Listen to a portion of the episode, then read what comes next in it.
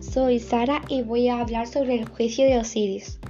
Los egipcios creían en la existencia de una vida después de la muerte, que concebían de manera optimista.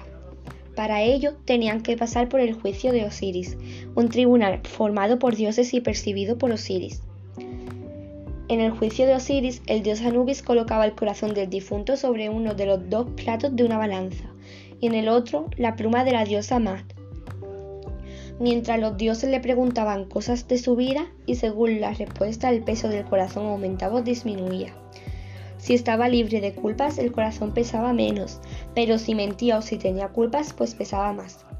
Si el corazón pesara más, el corazón sería devorado por Amit, una criatura de aspecto monstruoso, mezcla de león, cocodrilo e hipopótamo los sacerdotes egipcios desarrollaron fórmulas para ayudar al difunto en su viaje al más allá.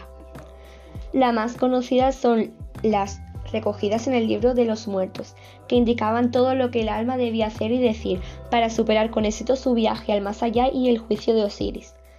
El libro de los muertos estaba escrito en rollos de papiros, que se colocaban en las tumbas de los egipcios que podían permitírselo. Usaban las siguientes declaraciones.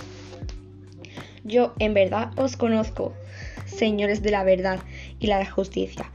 Os he traído la verdad, he destruido por vosotros la mentira.